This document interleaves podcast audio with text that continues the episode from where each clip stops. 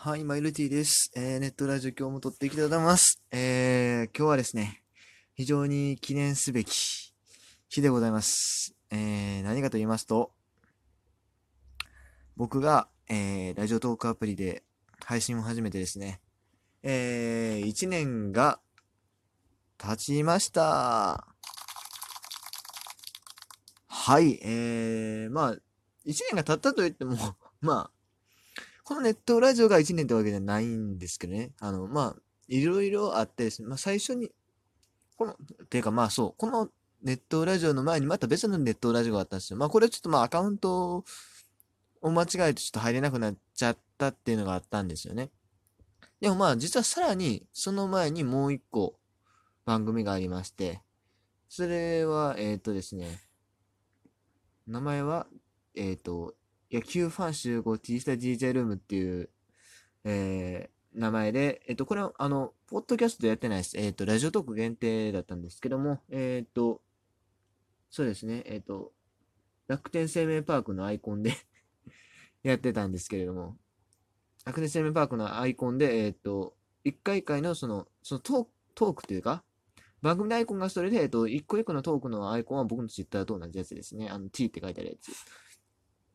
ね、やってましたね。えー、去年の、まあ、11月28日、まあ、の、まあ、しゅ、えっ、ー、と、日付変わったあたりに配信して、まあ、実際だから11月27日分が1周年っていうか、まあ、すごい微妙な感じなので、僕もね、あの、それに合わせてこの日付が変わるタイミングで撮り始めて、今11時54分とかなんですけども、えー、まあ、それを、まあ、とにかくこの、T スタジ DJ ルームっていう番組をですね、えー、っと、1ヶ月ぐらいやってたんですよね。でもまあ、一旦やめまして、というのも、オフシーズンで結構熱帯がしんどかったとかもあって、やめて、そこからまだすぐ戻る、すぐ戻らなかったんですね、意外と。うん。すぐ戻ろうと思ってやめたんやったかな。でもなんか YouTube やるとか言ってやらなかったような気もするし、まあとにかく一回やめました。そ、ちょ、その頃ね、結構大学、の方でいろいろあったというか、いや、正確に言うと大学外ですね。うん。ちょっと外で学生団体に入ってたりして、まあ、それで、まあ、ごたごたしたんですよ。結局その学生団体辞めたし、なんならその学生団体潰れたんですけど えー、まあまあまあ、そんなことがありましてですね。で、まあ、一回離れ、ラジオトークして離れて、やっぱ一回多分アプリもしてたん、してたっていうか、なんていうの、あの、えー、っと、アプリをアンインストールですね。そうそう、して、で、まあ、ツイッター連携当時やってなかったんで、えっ、ー、と、そのまま終わったんですよ、確か。でも、たまたまです。たまたまというか、まあ、そのね、僕がラジオトークで配信してたのを知ってくださってた方がいて、まあ、ザボさんですね。えー、ミドル巨人くんでおなじみ。まあ、ポッドキャスト番組のね、ブエスボールカフェでも、まあ、人気な方ですけど、まあ、あの方に、まあ、そう、ツイッターでたまたまいいねが来て、そう、それがザボさんで、なんかフォローされてたの僕全然知らなかったんですけど、あ、こんなことあるフォローしてもらって、へえ、ラジオトーカーやんと思って、フォロー返したらなんか DM いただいて、みたいな感じで。で、まあ、それからしばらくして、まあ僕もラジオトークのに戻ってきたっていう感じだったんですけど、まあ、だから、本格的に戻ってきたのは、半年ぐらい前かな。6月とかだったと思うんですけども。はい。まあいいやや。まあそんな感じでですね。まあとにかく、えー、僕はラジオトーク始めて、えー、1年が経ちました。うん。名義は変わってるか、まあ1年は1年や。ね。まあ、聞いてたのはもうちょっと前からですよ。聞いてたのは多分、2018年4月とかには聞いてたんですよ。うん。聞いて、当時なんか意識高い系会話みたいな僕チェックしてて、えー、意識高い系って言って失礼な。意識高い人たち、会話をね、ビジネス系の人らの、ちょっとチェックしてて、その人らの間で結構ラジオとか流行ってたんですよ。今はもう全然いないですけど、その方々。で、それでまあ、聞き始めたんだったと思います。多分。多分ね。うん。で、そっから半年以上して、まあ自分の配信始めてる形でしたね。はい。まあまあ、こんな長々喋ってもらえないね。えー、せっかくなんで、第1回の音声をね、ちょっと流してみようかなと思います。えー、第1回配信はですね、えっ、ー、と、NPB アウォーズ契約公開についてトーク。かっこ2018年11月27日かっこ閉じということで。お前自己紹介とかやらんかったんか？マジか。あー、まあいいや、ちょっと、これいけるかな。えー、っとね、とりあえず、あの、僕今スマホで収録して、タブレット、iPad の方からちょっと流してみます。で、まあ、できれば僕の解説っていうの適宜、解説っていうか、副音声的な感じでちょっと適宜入れていこうかなと思います。ちょっとでもね、ボリュームの調整的にどうなんかな？うまいこといくかな？まあ、わかんないです。あの、聞こえなかった？ら聞こえなかった？ら 仕方がないなということで 行きましょう。流します。ロード中です。野球ファン集合 T スタディゼルーム。ちょっと待って、ちょっと待って、ちょっと待って、大阪弁強すぎる。いや、なんか S、S 関西弁の匂いがすんねん、これ。えー。はいどうも T です、えーこの番組は、えーその日のプロ野球の話題についてぐだぐだ、ね、この下手な関西弁で喋っていくっていう番組です。よろしくお願いしますえっとねまあ今日が初配信でねちょっとね僕今めっちゃ緊張してるんですね。もう緊張がバレてると思うんですけど正直。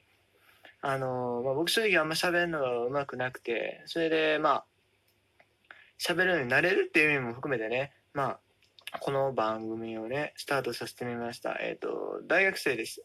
えっ、と関西出身で今関東に住んでる大学生です。よろしくお願いします。さてえっ、とそれではね、まあ、早速本題の方に、えー入っていきたいと思いますまずちょっと待って、なんかめっちゃ声眠そうやない？あー。今日のプロ野球ニュースといえばね、まあ、一番大きかったのは NPP アワードね行われましてセ・リーグ MVP 丸選手、えーパ・リーグ MVP 山川選手が選ばれましたって話ですよね。えー、まあね広島と西武っていうね、まあ、優勝したチームから選ばれてすごい妥当だと思います。まあ一部ではねやっぱりパ・リーグの方はね浅村選手の方が良かったんちゃうかとかねいろいろ言われてますけど、うーん、まあ、どうなんですかね、まあ、西武の、これ記者の投票で決まるんですけど、西武の記者の人がね、やっぱ浅村出てたし、山川にしようみたいな、あったんかもしれないですけどね、まあ、真相はわかりませんよ、わかりませんけど、まあでもね、いやまあ、山川か、浅村かみたいな感じだったんで、適当やなほんままあ、どうだと思います。でも、丸選手に関してはもう、文句なしですよね。まあ、彼もね、今、去就がすごい注目されてますけれど、この頃まだ分かってなかったんか。どうなるんですかね。まあ、一応手を挙げてるのは、広島と巨人とロッテ。などうね。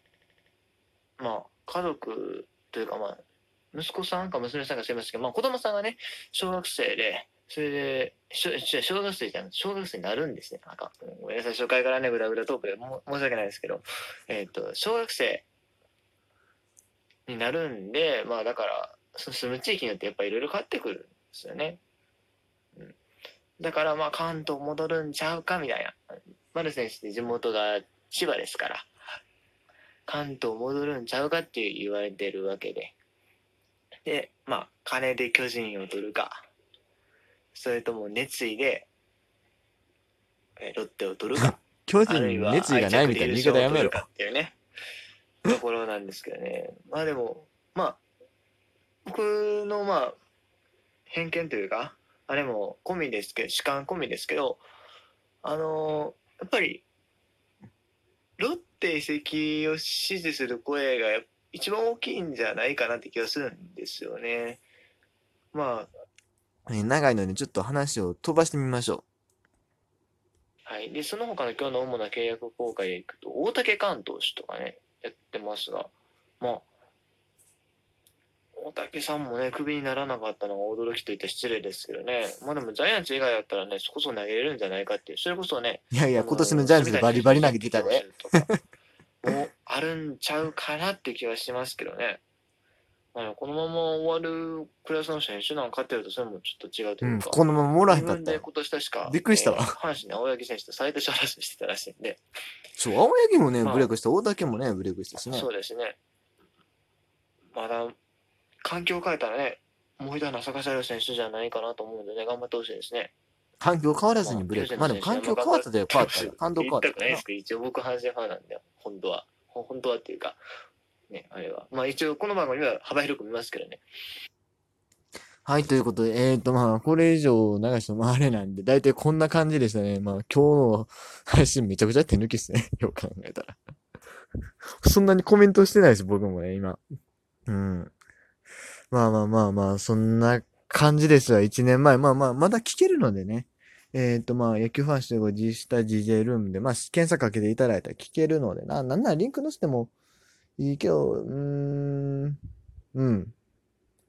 まあまあまあ、リンク載せるかどうかは僕の気分次第ですが、えーまあ、そんな感じで1年が経ちましたよっていう話でした。どうなんですか？ね ?1 年やと僕のトーク力が向上したのかどうかは極めて疑問ではあるんですけど、うん。でもね、まあ、若干は成長してることも僕は祈ってますよ。若干はね、うん。で、今またこうやって注目になりそうにしてるんで、多分そんなに成長してないんでしょうけど。